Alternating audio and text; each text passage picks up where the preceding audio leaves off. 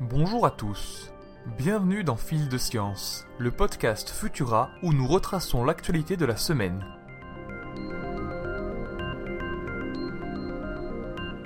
Pour commencer, plongeons dans notre fabuleux mais parfois dangereux monde connecté.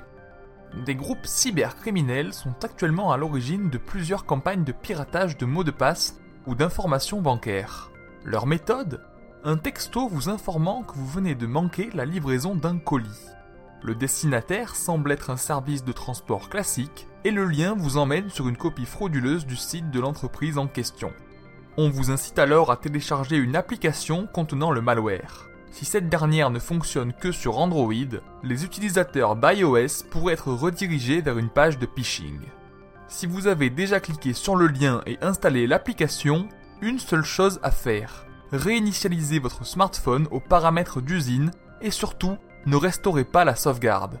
Actuellement, le logiciel espion sévit dans plusieurs pays d'Europe et au Japon il est suggéré de signaler tous les messages suspects au service spam, soit le 33 700 en France.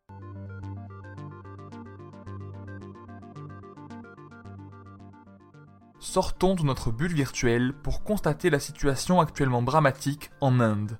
L'épidémie de coronavirus flambe à nouveau et sature les services sanitaires et funéraires. En cause, des mesures barrières négligées, des événements super propagateurs maintenus et la diffusion du variant britannique. Le taux de létalité, initialement biaisé par des estimations hasardeuses, atteint entre 3,4 et 5% selon les régions.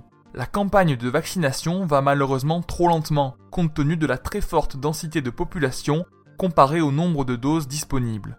En effet, seulement 1% des Indiens ont reçu les deux doses de vaccin nécessaires à la protection contre les formes graves de la maladie. Enfin, si les mesures de confinement reprennent progressivement, elles sont appliquées de façon disparate sur le territoire indien, compte tenu de la balance bénéfice-risque pour certaines populations pauvres qui ne peuvent pas s'arrêter de travailler faute de mourir de faim.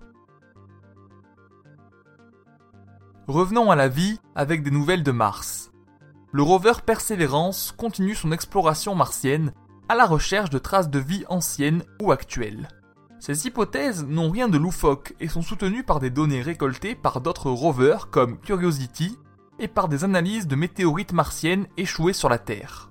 Les chercheurs à l'origine de ces hypothèses suggèrent que, si la vie a existé sous la surface de Mars, elle pourrait bien être encore présente aujourd'hui.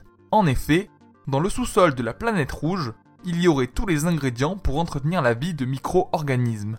Affaire à suivre. De retour sur Terre, le réchauffement climatique n'aurait pas que des impacts sur la hausse des températures moyennes, l'incidence des catastrophes naturelles et le déclin de la biodiversité.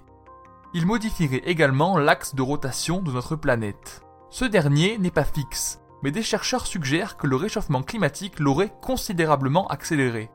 En cause, le fait que la distribution de l'eau au sein de la planète bleue serait l'un des éléments causaux importants de l'inclinaison des pôles.